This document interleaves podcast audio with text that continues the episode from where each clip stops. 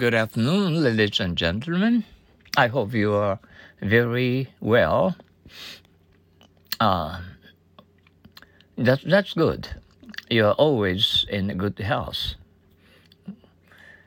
Uh, today is uh, Friday, February 18th. A fit. Tell me what do you think about it. Go ahead with your plan as you see fit. Fit Tell me what do you think about it. Go ahead with your plan as you see fit. Once more, fit. Tell me what do you think about it. Go ahead with your plan as you see fit. How do you like uh, the shirt? Very nice. It fits me very well.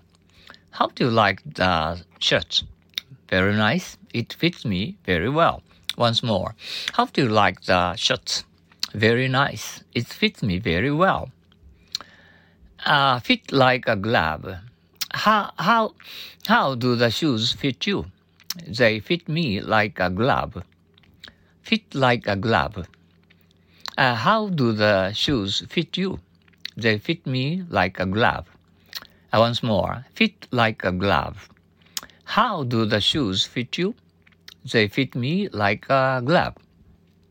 Uh, once more, fit like a glove. How do the shoes fit you? They fit me like a glove. Uh, okay, let's go on to uh, next program. Uh, let's move to the uh, the usual uh, old sayings. I hate vacations. If you can build buildings, why sit on the beach? I hate vacations. If you can build the buildings, why sit on the beach?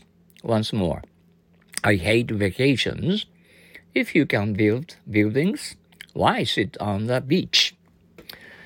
I uh, hope you have a wonderful um, weekend, uh, Saturday and uh, Sunday off, uh, duty off.